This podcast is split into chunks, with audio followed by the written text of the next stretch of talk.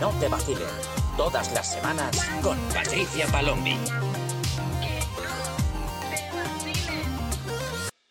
¿Qué pasa, gentesica? Yo soy Patricia Palombi y estás escuchando un episodio más de Que no te vacilen, el podcast donde hablamos sobre las relaciones de la generación Z y de la generación millennial. ¡Feliz Navidad a todo el mundo! Ahora cada vez que digo lo de Feliz Navidad me sale la canción de Arcángelo de Jingle Bell, Jingle Bell. Feliz Navidad a todos. Espero que hayáis tenido unas buenas fiestas o que estéis teniendo buenas fiestas porque todavía nos queda un poquito entre la noche vieja, los que sois de España también todavía nos faltan los reyes. Entonces, bueno, todavía podemos extender esto de las vacaciones un poquito más los días que tengamos festivo porque claro, no tenemos tantas vacaciones todos los días de manera indefinida, pero bueno, un poquito siempre está bien. Bueno, ya se está acabando el año y hoy voy a tratar un tema que me parece bastante interesante, que tengo intención de hablar de ello un poquito más e indagar un poquito más en los episodios del año que viene, que es el tema de la sexualidad, porque me parece que es un campo bastante abierto sobre el que todavía hay que profundizar mucho y hablar mucho y descubrir muchas cosas, normalizar también muchas cosas y me parece un buen comienzo, ¿no? Para hacer esto, empezando con el tema de la relación que hay entre el sexo y la autoestima que es algo que me habéis preguntado unas cuantas veces. Y es que hay una relación bastante directa entre ambas cosas que nos puede afectar para bien o para mal, dependiendo de cómo lo gestionemos. Hoy vamos a hablar un poquito sobre esta relación que hay entre el sexo y la autoestima, tanto a nivel general como también, por ejemplo, cómo puede afectar una vez que ya estás en pareja, cómo puede afectar esa autoestima al sexo. Y para ello vamos a comenzar con un ejemplo de una seguidora que me escribió diciéndome que a ella le gustaba pues un chico, pero que le echaba un poco para atrás el hecho de que este chico salía con muchas chicas y ella sabía que él tenía muchas relaciones con muchas mujeres. Entonces, a ella le gustaba este chico bastante a nivel físico, le atraía mucho, incluso también en cuanto a rasgos de personalidad y tal, pero lo que no le gustaba nada era como me describiera el mensaje que fuese un eh, el pene comunitario, como me puse en el mensaje. Y además es que esta es una narrativa que no solamente se la ha escuchado a mujeres, sino que también se la ha escuchado a muchos hombres, que tampoco se sienten atraídos por mujeres que son como muy promiscuas a nivel general. Aunque si nos ponemos a investigarlo, lo curioso de esto es que el matiz por el que unos u otros tienen esta preferencia difiere mucho. Y es que generalmente en el caso de las mujeres tiende más a ser porque entonces ellas no se sienten tan especiales y no pueden como encontrar esa seguridad que necesitan para forjar el vínculo afectivo que quieren crear, mientras que para los hombres esa preferencia suele venir dado por una tendencia a la inseguridad en caso de comparación en el tema sexual. Esta posible comparación que puede haber con amantes previos que puede afectar a su desempeño sexual una vez que ya están con esta persona. Entonces, los matices de por qué las preferencias suelen ser así suelen ser un poquito diferentes. Recordemos siempre que estamos hablando en términos generales. No obstante, siempre hay también este otro reducto de personas que todavía consideran como que el sexo no es algo tan banal y que debería contener pues más sentido y más significado del que le damos generalmente a nivel social hoy en día. Y por tanto también les cuesta encontrar a gente que estén en este mismo punto.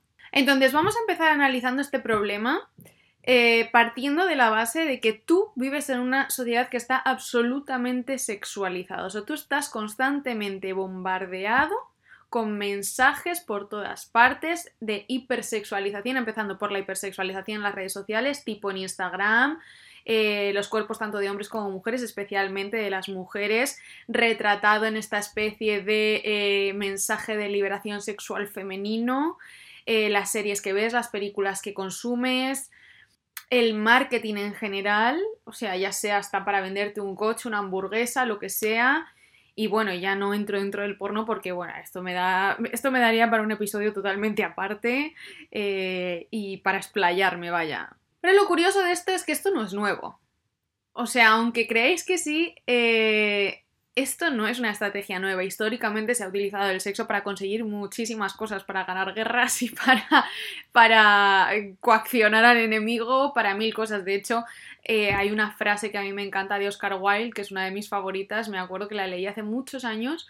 Y como yo era muy jovencita cuando la leí, no la entendí. Ahora la entiendo, que decía, todo en la vida va sobre sexo menos el sexo. el sexo va de poder. Y es verdad, porque al final todo, o sea, y esto es una frase que la dijo en el siglo XIX, y, es verdad, porque aunque sea em, de manera más encubierta, históricamente siempre se han utilizado estas rencillas, eh, este tipo de em, uso del sexo, pues bien para hacer tratos, para conseguir cosas, etcétera, etcétera. La diferencia es que a día de hoy todo es más explícito y también más accesible, por lo tanto se le resta valor. Cuanto más acceso tienes a algo, menos lo valoras. ¿Y entonces qué ocurre con esto? Que si tú juntas una sociedad hipersexualizada con un fácil acceso a ello, lo que sucede es que el valor de la relación sexual decae y solo permanece el placer momentáneo. Y bueno, ya conocemos los peligros de buscar la gratificación inmediata eh, versus la gratificación a largo plazo. De hecho, tengo un episodio hablando de ello, por eso no me voy a explayar, pero un poco en resumen viene a ser que Básicamente, si tú buscas el placer inmediato de manera constante, cada vez va a ser más adictivo, porque los picos de dopamina cada vez van a ser más extremos, pero la caída de esa dopamina y eh, la aparición de ese cortisol también van a ser más extremos. Entonces, cada vez vas a necesitar más chutes para poder equilibrar Em, eh, esos químicos de tu cerebro. Así es como funcionan las adicciones. Mientras que si tú trabajas la gratificación tardía, esa dopamina quizá no te va a venir de manera tan intensa en un pico tan fuerte, pero vas a conseguir que sea una cosa mucho más estable y más placentera a largo plazo. No es tan placentero al momento, pero aprendes a tener más autocontrol, más fuerza de voluntad y unos niveles de dopamina más estables, con lo cual una felicidad más estable. Pero es que todo está diseñado para que tú tengas esto más difícil. ¿Por qué? Porque todo está diseñado para que a ti te produzcan unos picos de dopamina muy fuertes, como por ejemplo las redes sociales, estas imágenes sexuales de las que te hablo que ves en las redes sociales. Todo esto está diseñado a propósito para que tú cada vez eh, necesites más, con lo cual estés más enganchado y todo sea más adictivo y te cueste cada vez más gestionar estos picos de dopamina que te llevan de manera constante como a buscar esta gratificación inmediata. Entonces, ¿qué ocurre? Que como tú te has acostumbrado a estos picos tan extremos de dopamina, trasladas esta manera de autogestión a las relaciones con los vínculos que vas creando. Y entonces lo que haces es ir a la novedad y no profundizar realmente en ninguno de esos vínculos. Y ahora me dirás, muy bien todo esto del sexo, pero ¿qué tiene que ver esto con la autoestima? Pues bien, cuando tenemos la autoestima baja, la principal característica es que no nos sentimos suficientes y buscamos la aprobación externa, es decir, buscamos este reconocimiento que nosotros no nos damos y lo buscamos de manera externa. Dado que la sociedad nos está enseñando a que cada vez que nos hipersexualizamos nosotros recibimos ese reconocimiento, nuestro cerebro va a tener la tendencia de querer hacerlo cada vez más. Es decir, cada vez que sintamos un poco de bajón y nosotros necesitemos ese chute de autoestima, a pesar de que no vaya a durar, lo hacemos porque en ese momento nuestro cerebro no piensa que no va a durar, no nos lo planteamos así, simplemente quiere ese chute de reconocimiento, de dopamina y de todo esto que te va a causar a ti a nivel químico en tu cerebro. Entonces, esto podemos extrapolarlo a la hipersexualización que vemos, por ejemplo, en ciertos perfiles de Instagram o incluso si lo llevamos a la vida real, pues al ejemplo que ponía esta chica, por ejemplo, de este chico que le gustaba, ¿no? Te, te hipersexualizas eh, a la hora de vincularte porque es la manera en la que tienes de cada vez llenar ese vacío que tú no sientes con otros campos de tu vida. Hay veces que si yo no sé cómo forjar vínculos o incluso no me siento digno, me hipersexualizo con la mayor cantidad de gente posible porque creo que es la manera en la que me van a valorar. Es esa manera en la que pienso en que si me entrego, como hay esa conexión, aunque sea a nivel físico, es la manera en la que me van a valorar, en la que me van a querer aunque a veces solamente sea por un rato. De hecho, hay mucha relación entre la hipersexualización y muchos tipos de trauma que esto se trata en terapia, porque es algo bastante común también. Entonces, si tu única manera de vincularte y relacionarte con los demás es de manera hipersexualizada, entonces ahí hay un problema. Porque estás tapando un problema mucho más complejo intentando eh, cubrirlo a través del placer inmediato e incluso en algunos casos pudiendo llegar a convertirse en una adicción. Entonces, esta chica que dice me echa para atrás que sea un tío que se tira todo lo que se menea, no me extraña, porque encima aquí entramos como en una terminología un poco más generalista, donde a nivel social está peor visto, por ejemplo, que las mujeres sean más promiscuas y está mm, no tan mal visto que los hombres sean eh, tan promiscuos. Pero en la práctica, a nivel real, a ninguno de los dos les gusta este tipo de comportamiento porque el único reconocimiento que reciben los hombres por ser promiscuos es por parte de otros hombres, no realmente por parte de las mujeres, porque la mayoría de las mujeres tampoco están de acuerdo con que los hombres sean como extremadamente promiscuos, porque eso también les echa para atrás, como he dicho al principio del episodio, porque esto no les permite vincularse con ellos de manera como más íntima, más individualista y por lo tanto no les crea esta seguridad, ni se sienten especiales, ni eh, pues eso les da estabilidad como para forjar este vínculo que quieren forjar la mayoría de las veces con una persona con la que tienen sexo. Pero también estamos en una sociedad actual donde esto es lo que se promueve. Y esto impide la creación de vínculos sanos y duraderos porque tenemos el concepto de que esto no es para tanto, de que todo es desechable y de que todo es sustituible. Con lo cual, entonces le estamos restando esa importancia y además le sumamos a esta fácil accesibilidad de la que hemos hablado antes. Y ojo, porque tampoco estoy diciendo aquí que no podamos explorar nuestra sexualidad o que tengamos que ser súper célibes hasta el matrimonio ni nada de eso. Lo que estoy diciendo es que cada vez es más complicado explorar esa sexualidad de manera sana y segura. Porque ya no solamente se trata de esa seguridad a nivel físico, dependiendo de la persona que elijamos, eh, o por ejemplo el método de prevención que utilicemos, sino estoy hablando también de una seguridad a nivel emocional una seguridad afectiva. Saber que aunque tengamos sexo y no seamos pareja, tú me vas a cuidar, me vas a tratar bien. Vas a ser generoso conmigo de la misma manera que yo lo soy contigo. Me vas a tratar bien también después de que haya pasado todo. Tanto de manera física como de manera emocional. Y es que esto ya no se hace. Ya no está. Por eso es tan complicado tener este tipo de eh, búsqueda o exploración sexual de una manera sana al restarle tanta importancia a todo el tema sexual, aunque sean eh, de encuentros casuales, lo que se lleva ahora es llego, te uso como quiero y luego si te he visto no me acuerdo. Y claro, esto merma emocionalmente a la gente cuanto más y más lo haces. Y si, por ejemplo, tú ya partes de una autoestima baja, entonces aún peor. O sea, porque vas entrando en un agujero negro cada vez más profundo, en un, en un rabbit hole, como se le dice en inglés, que cada vez te va absorbiendo más cuando tú intentas compensar y compensar ese malestar y lo que realmente haces es sentirte peor y peor y peor. Es como apagar el fuego con gasolina. Aparte, por supuesto, de incapacitarte a la larga de poder tener relaciones sanas y estables, que además esto muy curiosamente es algo que he visto que incluso afecta mucho más a hombres que a mujeres porque sabemos que los hombres y las mujeres eh, se enamoran de manera diferente y reaccionamos de manera diferente al sexo. O sea, no voy a profundizar muchísimo en esto porque esto también eh, nos vamos del tema, pero en general las mujeres a la hora de tener sexo, eh, pues la probabilidad de liberar oxitocina es muy alta. La oxitocina es esta hormona, como conocida como la hormona del amor, ¿no? Es esta hormona que te hace como sentirte más apegada a una persona. Por ejemplo, cuando eres madre, o sea, eh, y ves a tu bebé, eh, tú liberas muchísima oxitocina porque lo que tienes que hacer es como apegarte a esa cría. Pues esto es lo mismo, cuando tienes sexo, eh, es un mecanismo biológico donde tú estás liberando muchísima oxitocina para poder apegarte como a este hombre que en teoría tiene que ser tu hombre para protegerte, ¿no? Y, y proveer y todas estas cosas luego ya a nivel biológico. Pero las mujeres tienen por eso más tendencia a liberar mucha más oxitocina cuando tienen sexo. En cambio, los hombres sí liberan oxitocina, pero generalmente solamente cuando están enamorados, que ahí está como el, el tema. Entonces, ¿ellos también pueden liberar oxitocina? Sí, pero como digo, cuando se dan ciertas características, porque en teoría los hombres se enamoran no tanto como por ejemplo con ese contacto físico como puede pasar con las mujeres, sino mucho más en el pasar tiempo con una persona, el conocerla, el realizar actividades donde vas liberando también otro tipo de químicos, donde vas también creando estos niveles de testosterona que van subiendo, van subiendo, van subiendo hasta que tienes estas ganas por la otra persona que van más allá de lo físico. O sea, a nivel superficial, a nivel físico, ¿no? Lo que consideraríamos pues pura lujuria, eso puede pasar con cualquiera en cualquier momento y no hay más.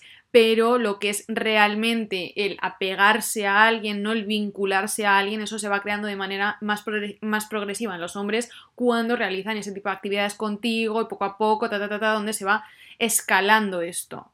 Y ahí si tienes sexo con ellos, entonces ahí sí que ellos pueden liberar esa oxitocina, pero si están enamorados. Entonces, partiendo de esta base, ¿por qué he observado como que a los hombres les afecta un poco más esta banalización del sexo? Porque ya he visto a unos cuantos hombres que rondan como los treinta y pico, incluso llegando ya a los cuarenta, que son atractivos, tienen buenos trabajos, están estables, etcétera, pero están solteros. Y cuando les preguntas, tipo, ¿y por qué estás soltero tal?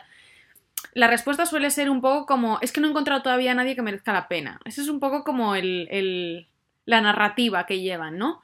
Pero si, si te fijas, miras a su alrededor y hay un montón de hombres o mujeres de todas las edades, además, dispuestos a tener una relación estable con esta persona.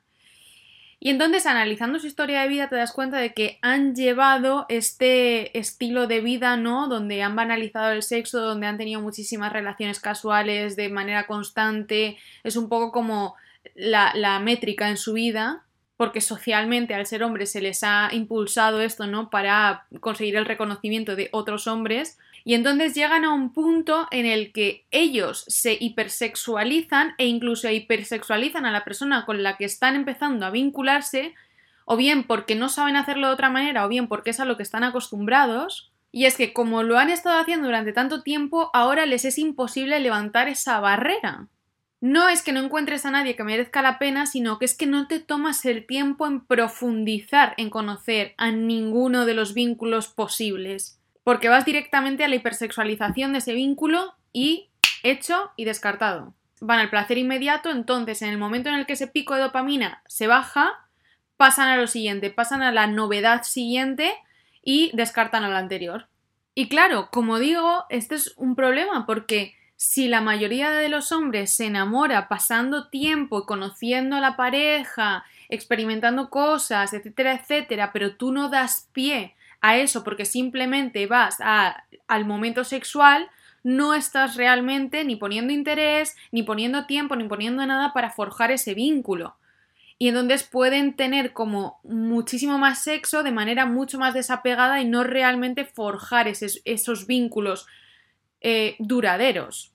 Y es curioso, ya digo, porque últimamente me estoy fijando mucho en este tema y además tengo un montón de casos concretos de hombres con estas características que están exactamente en este punto. Son incapaces de forjar vínculos que no vayan más allá del sexo.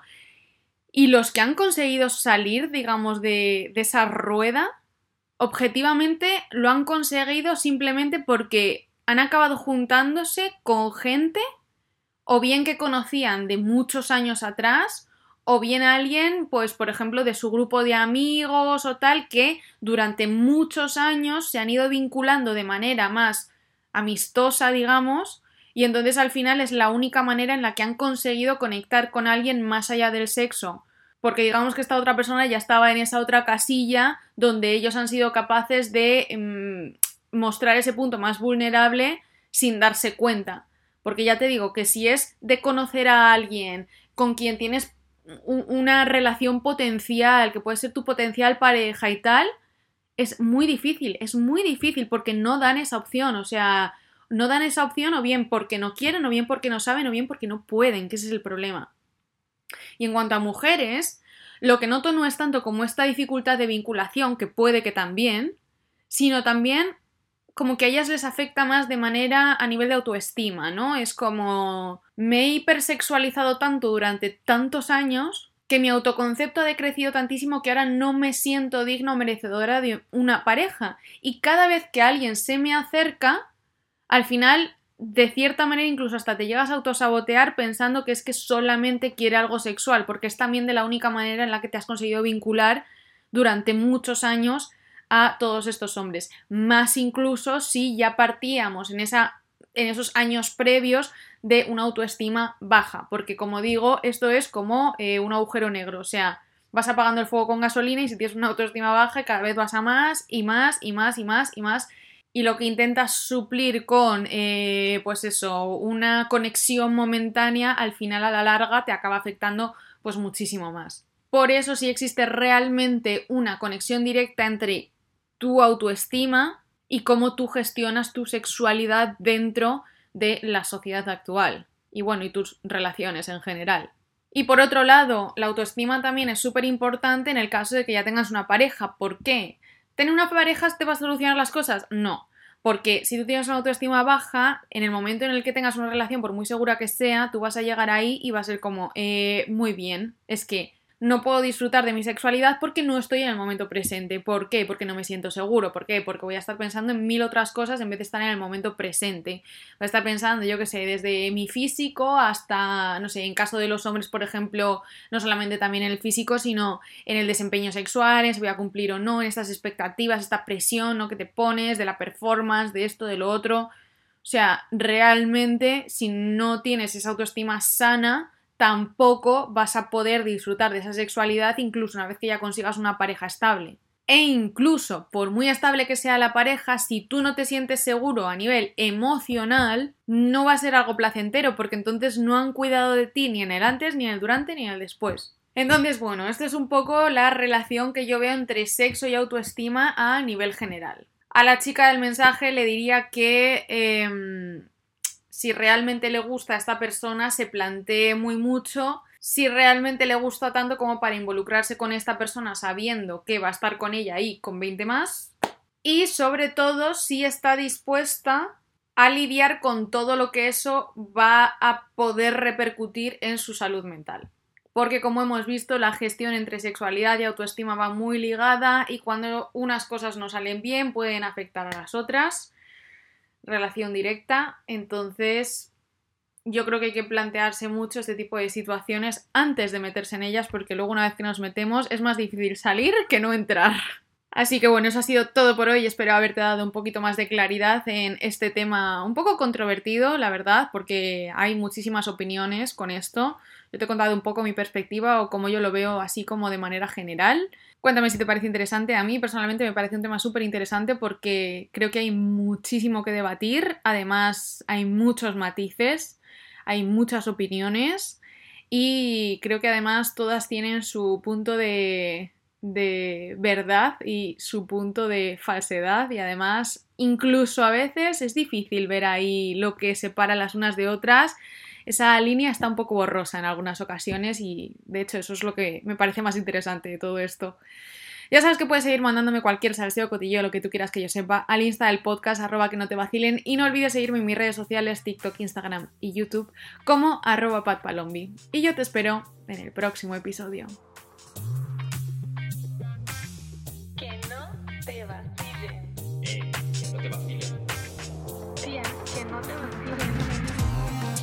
Que no te vacilen. Todas las semanas con Patricia Palombi.